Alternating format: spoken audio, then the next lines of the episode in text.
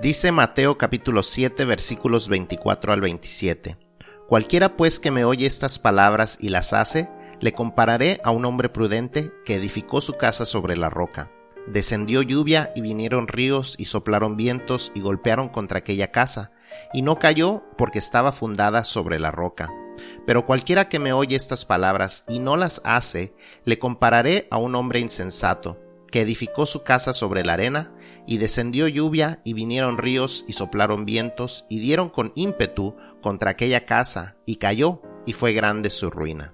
Feliz viernes y bienvenidos al último devocional de esta semana. En estos versículos Jesús es muy claro acerca de su palabra.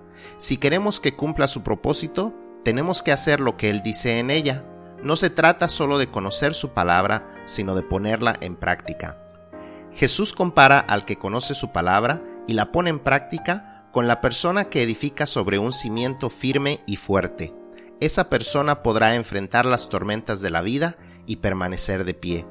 En cambio, la persona que solo conoce la palabra pero no la pone en práctica es comparada a una persona que construye sobre la arena, sin un fundamento firme, y al venir las tormentas de la vida, todo lo que construye se convierte en una gran ruina todo lo que pensó que era importante se destruirá. Vemos que ambas personas enfrentaron las tormentas en la vida, cristianos o no cristianos, lectores de la Biblia y no lectores, creyentes en Dios y ateos, todos enfrentamos las tormentas de la vida. Lo que marca la diferencia es sobre qué hemos construido nuestras vidas. Hemos construido sobre el fundamento firme de no solo conocer la palabra de Dios, sino de ponerla en práctica, o hemos ignorado lo que Dios nos quiere decir. ¿Sobre qué estás construyendo tu vida?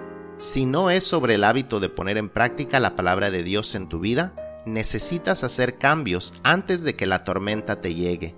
De lo contrario, será muy tarde y te darás cuenta de qué tan grande será tu ruina. No esperes más. ¿Quieres escuchar a Dios? Su mensaje está en su palabra. Ponlo en práctica o sufrirás las consecuencias pero si las pones en práctica en tu vida, puedes estar seguro o segura de que sobrevivirás las tormentas de la vida y te gozarás al ver el resultado. Que tengas un buen fin de semana y que Dios te bendiga.